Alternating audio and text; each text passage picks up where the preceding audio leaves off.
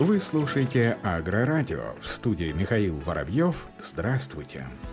В зерновых культурах самообеспеченность семенами составляет почти 100%. По сахарной свекле этот показатель не дотягивает до 5%. Также в России импортозависимость от семян картофеля, кукурузы и подсолнечника. Такие данные привел глава Комитета Совета Федерации по аграрно-продовольственной политике и природопользованию Алексей Майоров в пресс-центре парламентской газеты. Как проинформировал сенатор по инициативе Верхней Палаты парламента в доктрину продовольственной безопасности был была включена цифра самообеспеченности по семенам 75%.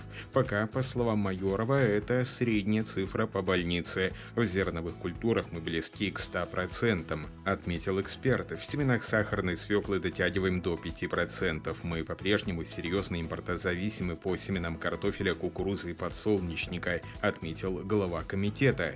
Как уточнил сенатор, чтобы снизить эту зависимость, принимаются различные научно-технические программы программы, но они не всегда показывают свою эффективность. По словам Майорова, большие надежды сенаторы возлагают на внесенный в Госдуму законопроект о семеноводстве, который стал предметом бурных дискуссий. Рассматривать документы, скорее всего, будут в осеннюю сессию, чтобы не принимать его с колес, уточнил сенатор. В Росгидромете оценили риски дефицита влаги в регионах страны. На пресс-конференции научный глава организации Роман Вильфант рассказал, что с угрозой засухи из-за низкого количества осадков минувшей весной могут столкнуться уральские территории, в частности Свердловская, Челябинская и Курганская области. По словам эксперта, в этих регионах заметный недостаток дождей. За последние два месяца их зафиксировали от 16 до 50% от среднегодовой климатической климатической нормы. Курганская область в антилидерах этого процесса всего 3 мм осадков. С учетом таких условий в Росгидромете не исключают формирование условий для засухи. Кроме того, схожая ситуация не исключена в ряде регионов Сибири, Омской, Новосибирской, Тюменской и Кемеровской областях. В этом списке и Алтайские краи. Также в зоне риска Дагестан, Чечня и Кабардино-Балкария. Как считает Вильфанд, не стоит говорить о приходе засухи на все 100%, 100%. Тем не менее, синоптики внимательно следят за ситуацией. Что касается прогнозов на лето, то аномальные температуры в июне ожидаются в Западной Сибири, а также в Красноярском крае и Якутии.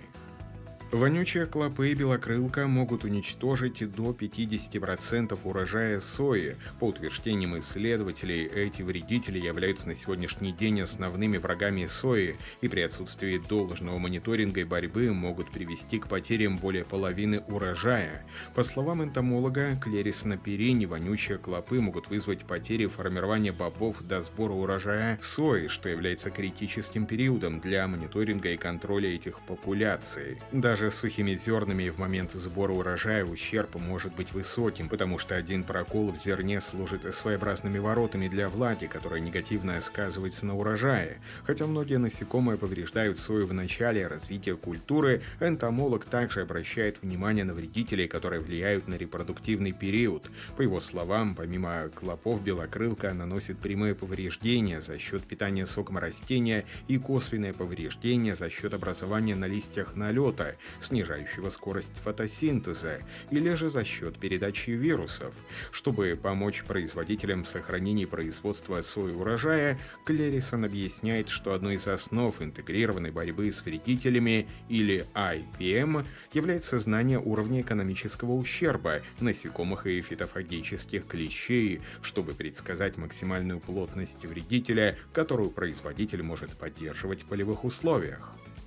Потребление удобрений в России может вырасти до 8 миллионов тонн. На начало июня этого года российские аграрии приобрели уже более 3 миллионов 150 тысяч тонн минеральных удобрений в пересчете на 100% питательных веществ. Если сравнивать с аналогичным периодом прошлого года, накопленные ресурсы минудобрений у сельхозтоваропроизводителей выросли на 19%.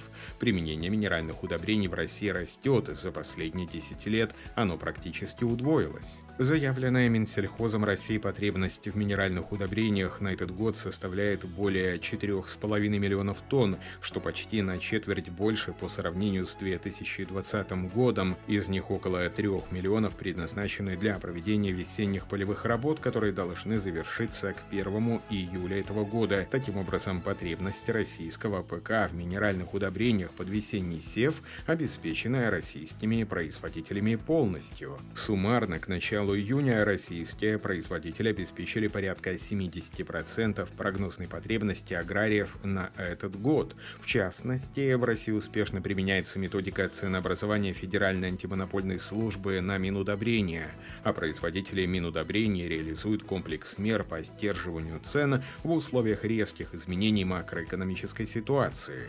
Она и комплекс мер по сдерживанию цен обеспечивают цены для российских сельхозтоваропроизводителей ниже, чем для их зарубежных конкурентов – Ставропольские аграрии в этом году ожидают рекордный урожай яблок. В отрасли садоводства края львиную долю занимает выращивание яблок. Этой продукцией регион может обеспечить и не только жителей края, но и других субъектов России. Ежегодно на Ставрополье выращивают тысячи тонн ароматных плодов, но в этом году садоводы ожидают рекордный даже по меркам края урожай, сообщает пресс-служба Минсельхоза Ставрополья. На сегодняшний день площадь яблоневых садов края составляет более 4 тысяч гектаров, без учета личных подсобных хозяйств, и сельхозтоваропроизводители ежегодно закладывают новые сады. Особое внимание уделяется развитию новых высокоинтенсивных технологий возделывания садов. Урожай из высокоинтенсивных садов можно получить уже на второй год после посадки. При этом ставропольские аграрии выращивают сорта от ранних летних до поздних зимних Гала, Golden Delicious, Delicious Granny Smith и другие – Россельхозбанк и Инопрактика подготовит специалистов в сфере органического сельского хозяйства. Соответствующие договоренности о создании дорожной карты были достигнуты на площадке Петербургского международного экономического форума. Среди них образовательный курс по генетике и селекции, который будет разработан экспертами из Нидерландов. Итогом этой работы станет доработка содержания существующих магистрских программ, а также адаптация современных лабораторных и научных методов методов работы. В дальнейшем это позволит создать на базе отечественных вузов центры научных компетенций по генетике и селекции для растеневодческой и животноводческой отраслей. Планируется, что запуск первых в стране программ подготовки студентов и широкого круга слушателей по органическому сельскому хозяйству будет вестись под контролем международной сертифицирующей компании «Экосерт» Франция. Как отмечается, в ближайшие 10 лет производство зеленых продуктов будет расти в среднем на 15% в год. Это позволит к 2030 году увеличить российский рынок органической продукции в 4 раза, до 40 миллиардов рублей. Более того, зеленая продукция обладает значительным экспортным потенциалом. По оценке экспертов, в ближайшие годы доля органики в структуре российского экспорта сельхозпродукции может достигнуть 10-15 10%. Российские ученые создали новое соединение для очистки почвы от ртути. Один из способов очистки почвы – фитоэкстракция, использование растений, поглощающих тяжелые металлы. С помощью новых химических соединений ученым из Курчатовского института удалось повысить эффективность данного подхода в два раза. Для усиления эффективности этого метода были использованы специальные химические добавки, которые помогают переносить ионы и молекулы загрязнителя в растения растения. Новые вещества, разработанные учеными, относятся как раз к таким вспомогательным добавкам. Разработка показала свою эффективность в ходе тестирования на модельных образцах почвы.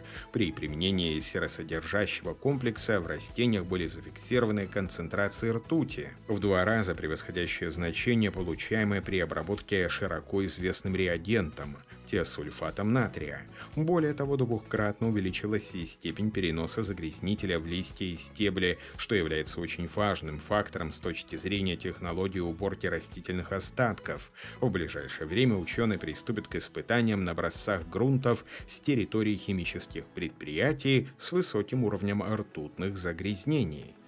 На этом все. Оставайтесь с нами на глав агронома.